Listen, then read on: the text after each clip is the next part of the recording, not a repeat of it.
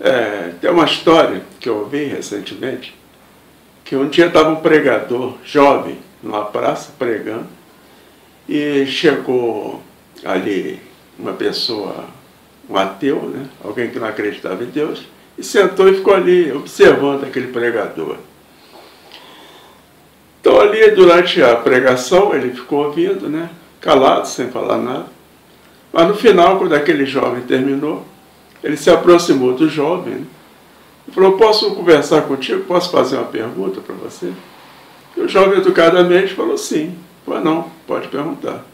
Falou, você realmente acredita que Deus existe? Já falou, claro que eu acredito. Eu estou aqui falando de Deus, pregando a palavra de Deus. Ele falou, mas você pode me provar que Deus existe? Aí o jovem falou assim, posso, posso provar o senhor com a natureza, com tudo que existe. Nós estamos aqui. Eu falei, não, eu quero uma prova física que Deus existe. Aí o jovem falou, ah, quando a gente olha para o rosto de uma criança, ele falou assim, não, eu quero uma prova real. Vou colocar então melhor para você. Você conhece os cinco sentidos do homem? E o jovem respondeu, sim, eu conheço os cinco sentidos. Então, quais são? São os. Já falou, ah, é a audição, a visão, o olfato, o paladar, né, o tato. Esses são os sentidos do homem. Então aquele homem ali virou e falou assim, tá bom, você pode ver Deus? Jovem falou, não, eu já disse, quando a gente olha uma criança, falou assim, não, ver Deus fisicamente, você pode tocar em Deus. Aquele jovem começou a não entender bem né, o que ele estava falando assim. E, e cheirar Deus, você consegue cheirar Deus?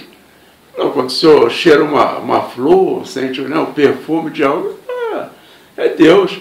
Eu disse, não, tocar, cheirar, ver Deus fisicamente, você consegue fazer isso? Já falou, não, não consigo fazer isso. Então aquele homem virou para ele e falou, então você não consegue me provar que Deus existe. Né? O jovem ficou sem argumento, virou para ele e falou assim, é, realmente eu não consigo, né? diante desses argumentos do senhor, eu não consigo responder mais, porque o senhor é muito inteligente. Né? E aquele homem virou e falou assim, vai né? É, realmente eu sou muito inteligente.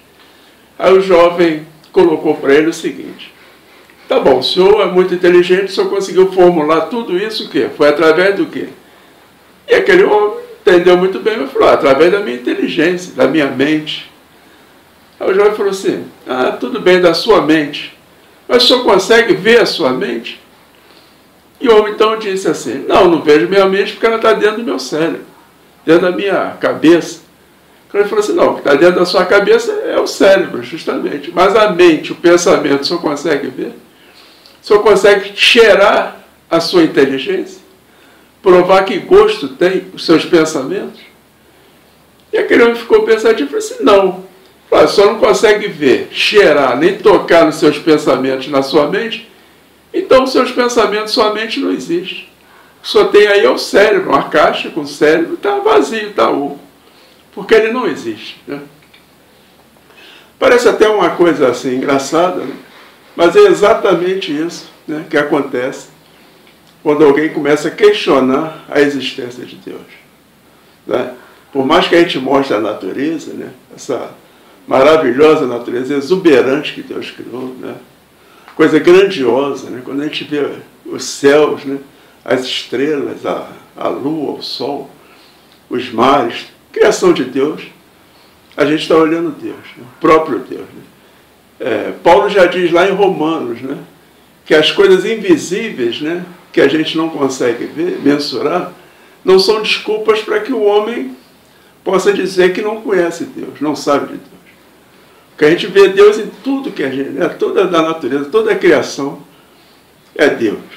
Não é isso? É, o salmista também diz, né? Para que o homem possa se maravilhar, né? Observando a grandiosa e maravilhosa criação de Deus. Não é isso?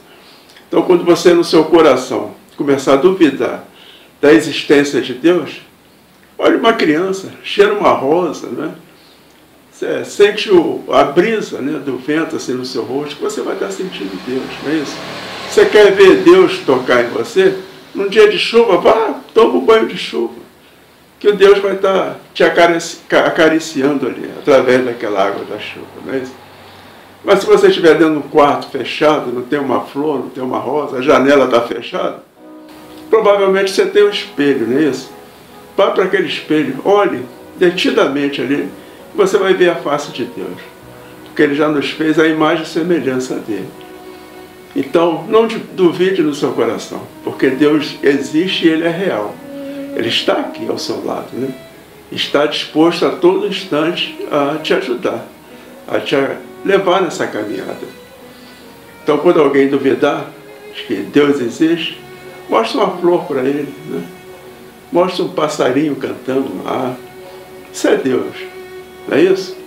Então, que essa reflexão de hoje né, nos ajude também a não duvidarmos no nosso coração da existência de Deus.